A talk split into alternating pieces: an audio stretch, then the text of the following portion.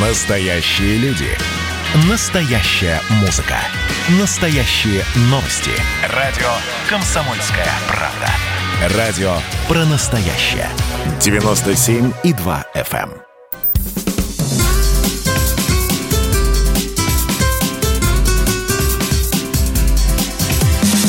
Программа с непримиримой позицией. Вечерний Мордан. И снова здравствуйте. В эфире радио «Комсомольская правда». Я Сергей Мордан. Я Мария Баченина. Добрый вечер. У нас на связи политолог Александр А, Асафов. мы, ж- да, мы сейчас будем про Навального говорить. Александр Николаевич, здрасте. Александр Николаевич, здравствуйте.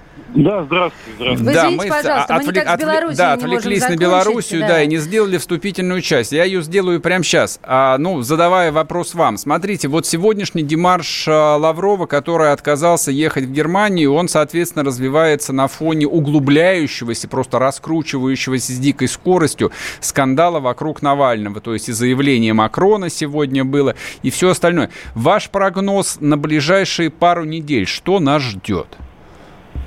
Ну, знаете, я думаю, что, конечно, динамика серьезная. Динамика серьезная, но пару дней это слишком мало для того, чтобы Две, две, две, две, две недели я. Две, не два дня, на две недели. А, две недели. Но все равно этого недостаточно. То есть э, я вижу э, стремление наших иностранных партнеров, как их иногда называли, да, а, закончить, наконец, с этим ненужным, с их точки зрения, мешающим им Северным потоком-2. Я вижу позицию немцев, Мгм. И я вижу нашу позицию. Я думаю, что за две недели, э, кроме ну, усиления риторики, обсуждения возможных конфигураций санкций, э, каких-то еще вот таких обстоятельств, не имеющих конкретного выражения, не произойдет. Вопрос, что будет происходить внутри страны, который вы обсуждали вот только что. Вопрос, какие последствия будут у сегодняшнего визита лидера этой страны, который встречался с нашим президентом. Мгм. Сегодня была встреча Лукашенко. Но что касается Лаврова, это, конечно, не разворот над Атлантикой. И, конечно, там есть объяснимые причины, там сокращение визита Хайка Мааса и невозможность его участия в церемонии, поэтому э, мы приняли такое решение. Но в целом, в целом и его заявление да, показывает, что ситуация находится в этой самой отрицательной динамике и, конечно, уверенно идет по вектору введения против нас санкций, вот воспользовавшись этим эпизодом, предполагаемым отравлением Алексея Навального. А какого рода санкции могут быть введены? Ну, э, я думаю, что, э, конечно, цель, цель, да, ввести санкции, чтобы остановить э, строительство Северного потока. Да его и так уже остановили. Что ж там останавливать-то? Не, но он будет закончен. Да вы думаете? история-то не закончен. Нет, да как, но- как его заканчивать? У нас, у нас нету корабля, чтобы его закончить. Это На минуточку. Э, На данный момент есть все э, возможности достроить Северный поток-2. Подождите, Вот. вы, а, я прошу прощения, а вы откуда это взяли информацию? Специалисты говорят, что у нас нет технической возможности достроить Северный поток с помощью Нет. академика Чарского. Его нужно сначала переделывать капитально. Есть э, ну, такие специалисты, а есть специалисты, которые говорят, что в указанные сроки с необходимыми там, действиями да, он будет достроен. Ну, Я хорошо, вижу, хорошо. говоря, сомневаться. Так, есть, ну, конечно, предположим. Ну, можно найти обстоятельства, что э, у нас нет денег, например, на это, да, у нас нет хорошей погоды. Какая-нибудь Дания опять выставит нам какие-то экологические Мгм. условия по поводу своих прибрежных вод. Обстоятельств тысячи, но тем не менее магистральная линия да, России и Германии, пока еще, пока еще Германии тоже достроить Северный поток-2. Я что вижу в политическом смысле? Мы же обсуждаем... Конечно, конечно, да. Да, не конструкторские возможности перестройки академика Чарского и так далее. Я вижу, что немцы играют достаточно интересную игру. Несмотря на вот такое соблюдение всего этого негодования со стороны газеты «Шпигель», да, и так далее, заявления высших лиц, Хайка Мааса, там, Меркель, Макрона тоже, которого вы упомянули, они само решение, ответственность за это решение себя сняли и переложили его на обсуждение Евросоюза, обсуждение возможных санкций, их контров, возможных последствий, для того, чтобы коллективное решение да, принять уже наконец. Они прекрасно знают, что принять коллективное решение в этом, а, не могу подобрать хаосе, да, хаосе, назовем это так мягко, хаосе, Мгм. достаточно сложно, учитывая напряженности внутри, там тоже внутри искрит. И поэтому они думают, что э, вот само э, вынесение обсуждения, да, вот на такой уровень, не принятие своих каких-то суверенных четких решений. Да, мы протестуем против такой э, изуверской там политики путинского режима. Да, мы там что-то еще, да, на вот эти все негативные коннотации в риторике соблюсти и ввести уже и сказать, ну да, мы готовы к миллиардным потерям, Северного потока-2 не будет, мы воспользуемся Baltic Pipe, тоже еще не существующий. Нет, они выносят это в дискуссию для того, чтобы перейти за горизонт американских выборов. Они считают, причем ну, достаточно справедливо, mm-hmm. что там будет уже такая история, а, что будет не до Северного потока-2, не до финансовых интересов Германии угу. и не до реализации на европейском ландшафте американского сжиженного природного газа. Я думаю, что в этом цель. Я а, думаю, что в этом цель. Правильно я вас понимаю? Угу. Я, я правильно понимаю, что все, в общем, Европа главным образом ждет начала гражданской войны в Америке после 3 ноября? Вы очень удачно формулируете, но гражданской войной назвать это нельзя, поскольку отсутствуют вооруженные акторы с обоих сторон. Ну, так можно пару кораблей с автоматами Калашникова отправить туда, зеленых человечках, инструкторов, добровольцев каких-нибудь, в конце Я концов. думаю, что вероятность высадки зеленых человечков, которые в американском языке называются серыми человечками, представляют ага. собой пришельцев, здесь гораздо более вероятно. То есть никто никакие корабли с калашниковыми отправлять не будет. Хотелось да? бы, это, хотелось помечтать это, просто, это, честно говоря. Это очевидно, это абсурд, да?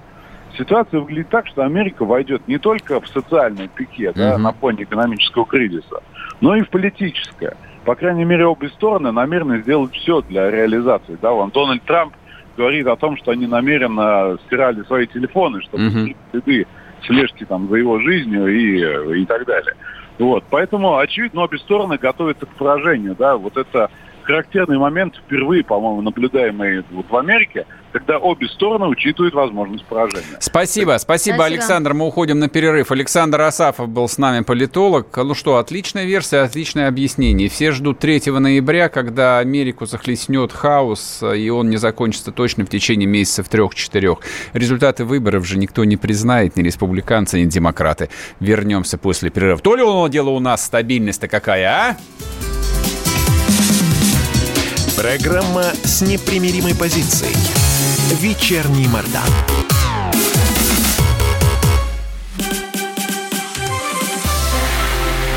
Это было начало. Это действительно история, которая будоражит. Так вся страна обалдела. И Россия родина слонов, она от океана до океана, да. И мы, мы всегда правы, мы никогда не сдаемся. И самое главное, что же будет дальше? Комсомольская правда. Это радио.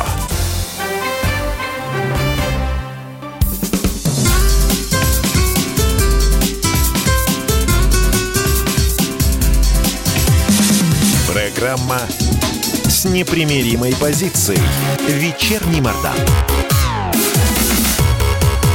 И снова здравствуйте. В эфире радио «Комсомольская правда». Я Сергей Мордан. Я Мария Баченина. Смотри, нам тут срок с тобой предлагают. Ну и хорошо. Помотать. Давно пора уже.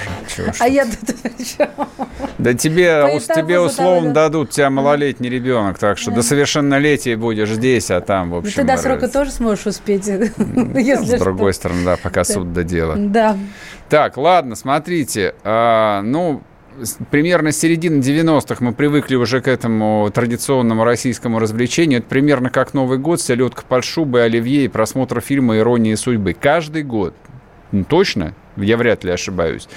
А, значит, из пыльного чулана достается дискуссия о перезахоронении тела Владимира Ильича Ленина и о закрытии мавзолея. Не знаю, под что его там, под кафешку должны переделать ну, или, или смотри, под сейчас народ услышит и сразу перестанет серьезно воспринимать, потому что этот кафешка, музей, все не так. Не, все очень серьезно. В этот раз, а, да, то есть обычно, не, я когда говорю, что середина 90-х, это, наверное, года с 94-го. Но, допустим, Жириновский тему «Давайте захороним Ленина», он ее начал еще с конца 80-х.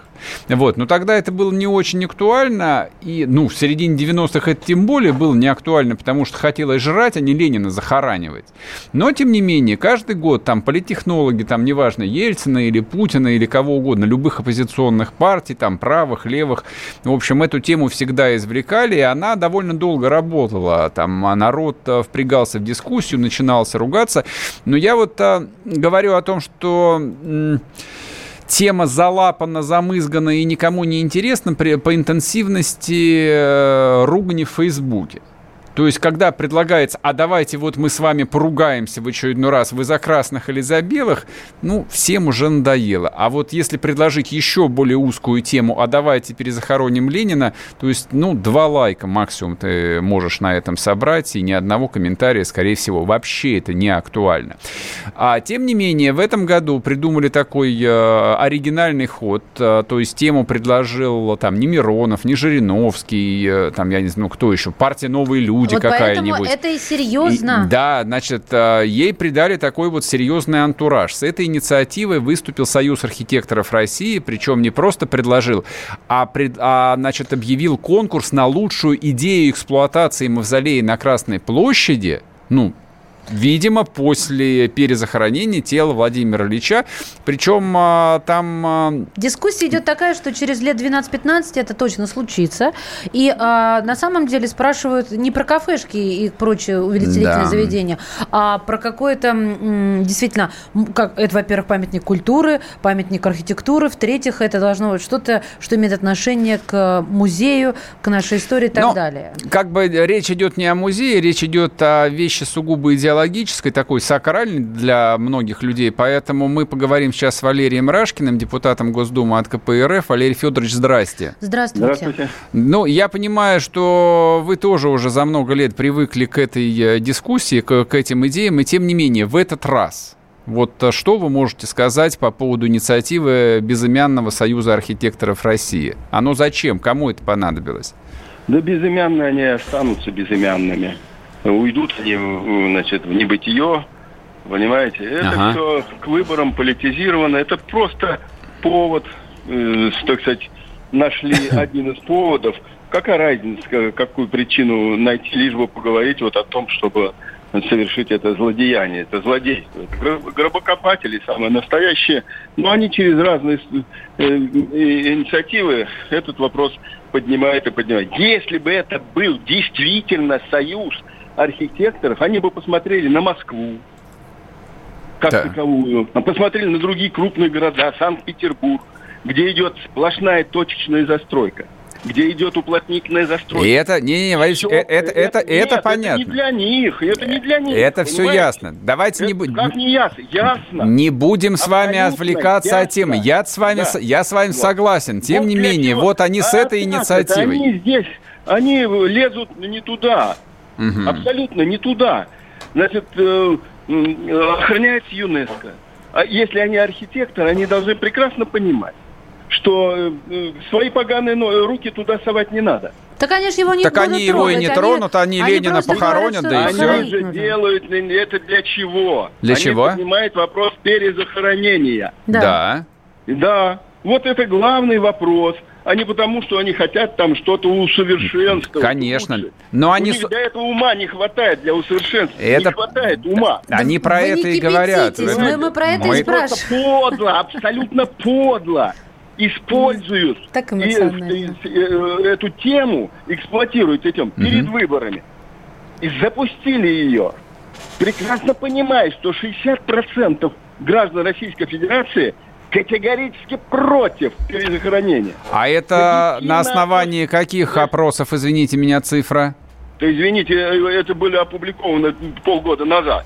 А вы знаете, вот тут... Э, назад. Ну Сейчас так, э, посмотрим. хозяйки на заметку. Советскому периоду а, комсомольская правда. Сейчас, положительно. Значит, раз, раз. Э, Валерий Федорович, люди. Валерий да. Федорович, по поводу 60%. Мы что же решили э, отметиться и запустили голосование. Проголосовало угу. большое количество народу. И вы знаете, там вот два варианта. Оставить все как есть или организовать музей. Остальные варианты не беру, мало набрали. Так вот, они оба лидируют. Э, на, абсолютно ровная у них них 44-44 процентов. Вот подтверждение ну, что вы хотите опять на этом вопросе э, расколоть э, Россию граждан. А что, есть... так она и так расколотая, что ее не расколоть мне, на этом -то? Мне лично не она кажется, что Владимир Ильич расколет нас. раскалывают общество на второстепенных абсолютно вопросах, которые сегодня не так важны. Абсолютно. У нас социально-экономическое положение кризисное. У нас политический тупик. У да, нас у нас, у нас, да у нас, у нас всегда у так. Нас, э, Пусть... Диктаторский режим управления. Валерий нас, Федорович, а можете мне объяснить? Пропал. Вы можете 3, 7 триллионов рублей по этому году, значит, бюджет доходной части Начали уже нету ее. заканчиваем за здравие. Валерий Федорович, объясните, пожалуйста, а как тело Владимира Ильича Ленина расколет наше общество? Да, если муссировать его через средства массовой информации, если на телеканалы запускать разные флешмобы, uh значит, выпустить, э, значит, полуголых по Москве, чтобы бегали с чем-нибудь, не, значит, я не идею даю, значит, тогда будет выходить другая сторона, и тогда будет схлестываться на улицах, и дойдут до кровопролития. Это надо? Кому это надо, дорогие мои? Вы сами подумайте. Mm. У нас экономики нет, у нас товарного производства нет. У нас внешняя политика загублена совершенно. У нас все наши бывшие республики скоро войну объявят нам. Понимаете, в чем вот дело? о чем а... надо думать. Да, но очень вот многие считают, православные, а очень многие считают, что пока мы не похороним Ленина, нормально жить нам не видать. Загонят нашу страну в раздрай. Абсолютно в раздрай. Теперь можно мы скажем? Нет, вы хотели мое мнение. А... Нет, Валерий но мы вас слышали, мы, просто мы, диалог какой-то мы, хотелось, Да, мы просто пытались задавать вопросы, но вы нас не слышали совсем. Да, вы нас не слышали. Я вот тут пыталась сказать. Попробую я задать Давай вопрос. Ты. Смотрите, как бы тема поднимается с Лениным, а, понятно по каким причинам. А, что касается раскола общества, но я не знаю, поскольку я знаком с классовой теорией, поэтому, ну и что, раскол на раскол. Есть буржуазия, а есть условный там пролетариат. Мы и так расколотые.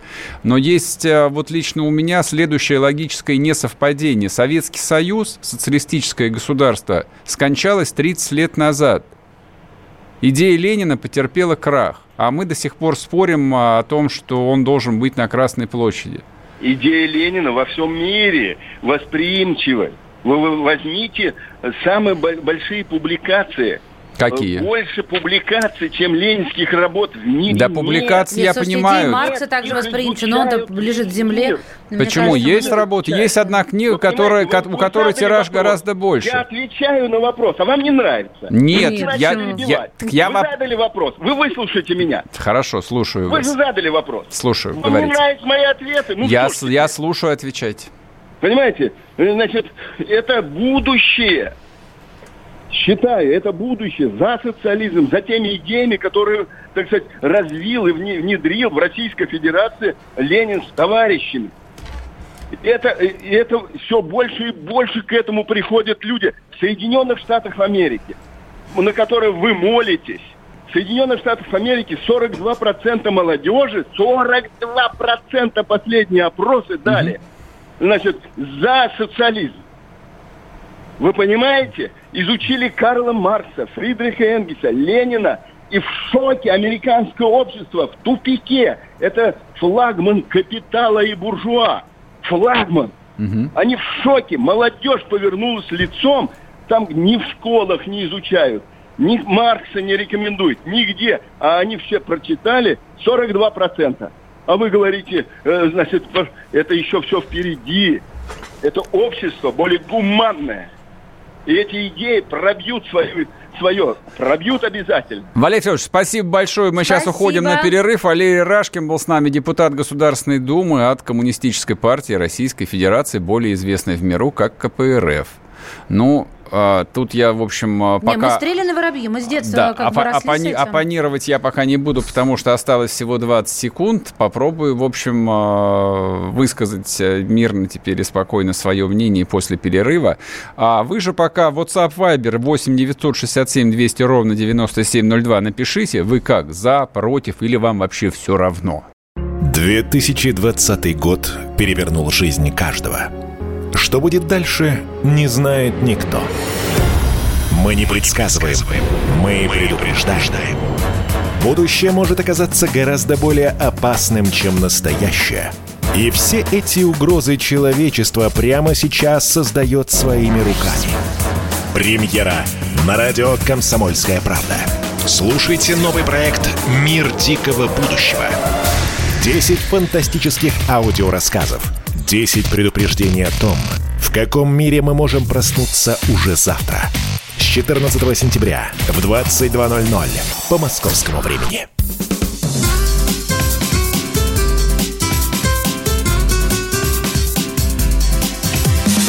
Программа с непримиримой позицией. Вечерний Мордан.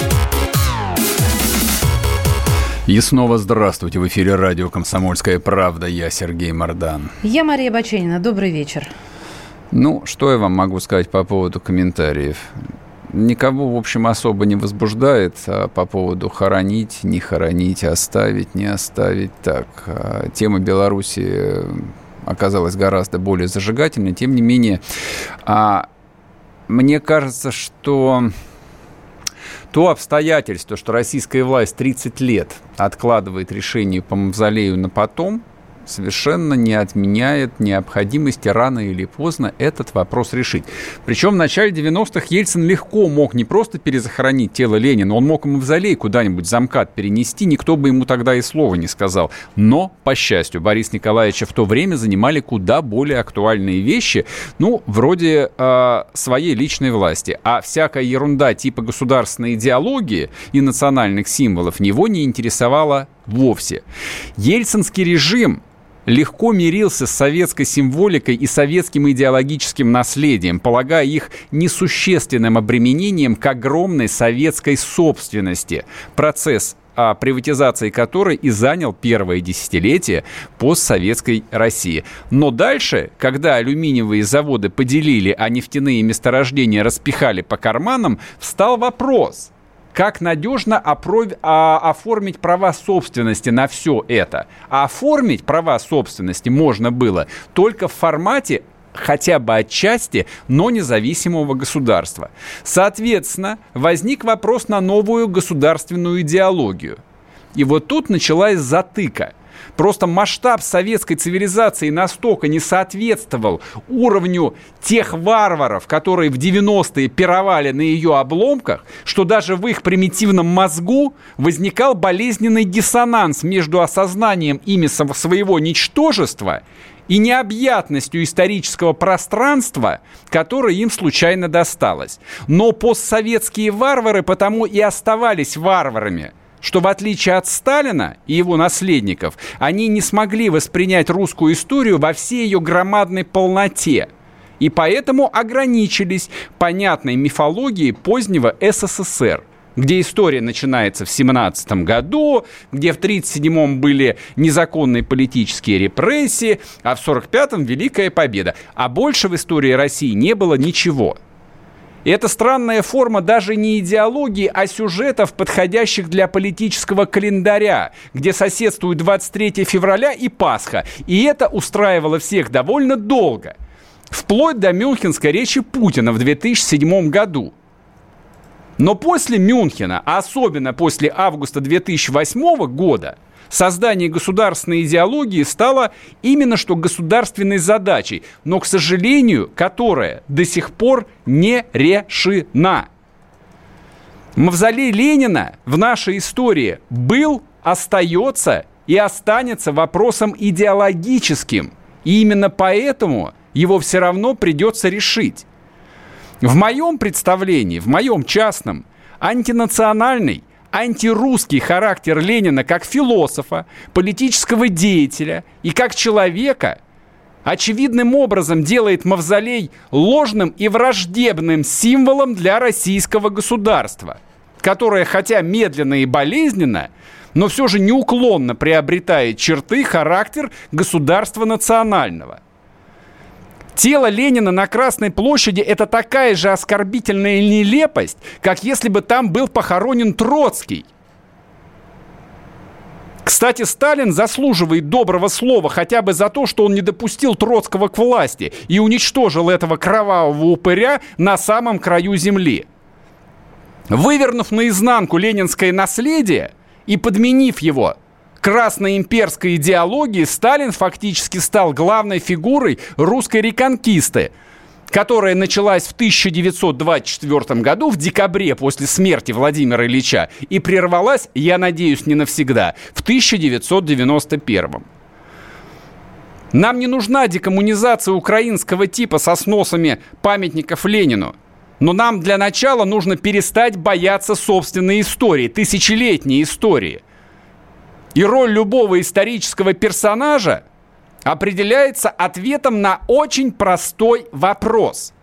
Он служил России или он служил ее врагам? В этой логике Ленина нужно спокойно похоронить рядом с матерью на Волковом кладбище в Санкт-Петербурге и заодно уже Сталинграду вернуть его историческое имя. А вот это заодно, я стесняюсь спросить, почему вдруг здесь появилось? А потому что а, вопрос а, мавзолея Ленина, точнее вопрос перезахоронения тела Ленина и вопрос роли Сталина в истории, они неразрывно связаны. Согласна. Они стали неразрывно связанными, ну, условно, а, на 20-м съезде, съезде партии когда Хрущев развенчал культ личности, объявив, что главный враг в советской истории это Сталин, а Ленин это типа Господь Бог, на которого мы будем молиться, поэтому все будет хорошо. И вот это вывороченное на самом деле коммунистическое, причем в хрущевской версии концепция истории доминирует в головах миллионов людей до сих пор. И это совершенно удивительно, потому что и того, и другого исторического персонажа мы можем рассматривать совершенно спокойно, отстраненно, практически без эмоций. Но опять-таки для того, чтобы оценивать исторических деятелей, ну то есть, ну, выработать некую там а, личную оценку, нужно иметь модель. Ну, то есть, когда мы с тобой, допустим, заговорим об Александре Македонском, мы точно не будем стулья ломать. Для нас это нечто вот совершенно умозрительное. Если мы будем говорить о Петре Великом, например, мы с тобой То вспомним... Чуть-чуть теплее. Мы кажется, вспомним да. про Санкт-Петербург и про памятник Фальконе. Если украинцы будут говорить о Екатерине Великой, они вспомнят о том, что да, это она закрепостила украинских крестьян. И это тоже некая другая модель отсчета и другой, другой фокус, другой взгляд под другим углом. Мы мы, русские современные люди, когда мы смотрим на Ленина, который до сих пор лежит на Красной площади, в священном месте, в историческом сердце нашей исторической России – у нас должен быть некий взгляд, причем не зажатый рамками ста последних лет. Наша история не в 1917 началась, она началась в X веке, а точнее еще раньше, в IX. И вот в этой ретроспективе тысячи лет мы должны смотреть и на Ленина в том числе, и на Сталина в том числе.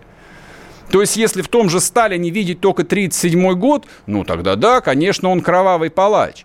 А если в Сталине увидеть 45-й год, когда он спас Россию и русский народ, ну и заодно и весь мир, если хотите, тогда картина получается, в общем, такая, более сложная, более многогранная. Но подход должен быть универсальный, его нельзя применять там, к одному человеку такой, к другому человеку такой. Если мы говорим о таких вот абстрактных, казалось бы, там, ну вот не близких, не жизненных вопросах, как история. Это не история, это вопрос идеологии. Мы ощущаем себя гражданами этой страны или не ощущаем? Мы действительно двигаемся по этой дороге крайне медленно, крайне вот как калеки. То есть вот это вот псевдосоветское, псевдокоммунистическое наследие, оно преследует нас даже в Конституции. Даже в Конституции остаются цитаты еще из Советской Конституции 1977 года. Вот вся эта мутатень про многонациональный народ, интернационал. Там хорошо, хорошо, ничего хорошего. Там, правда, нету важных пунктов о том, что все недр принадлежат народу. Нет, недр принадлежат не народу. Вот, но некоторые моменты, да, просто прямо заимствованы из Брежневской конституции. Это удивительно.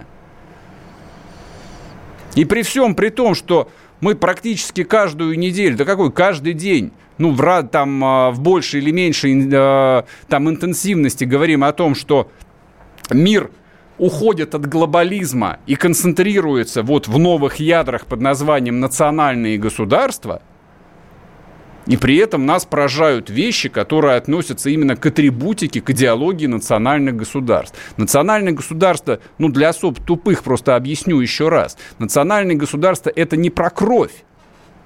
Это не про кровь. Это про восприятие себя, про ощущение себя в истории, кто ты есть. И если ты часть России и ее истории, окей, с тобой все нормально. А если ты воспринимаешь себя отдельным, не знаю каким, подставьте необходимое, тогда нам не о чем с вами говорить. И прав у вас никаких нету.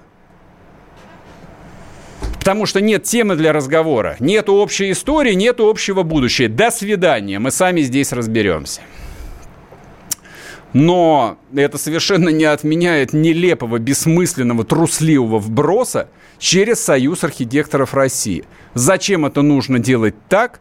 Почему эта дискуссия не объявляется людьми авторитетными, чье мнение, по крайней мере, интересно, для меня непонятно.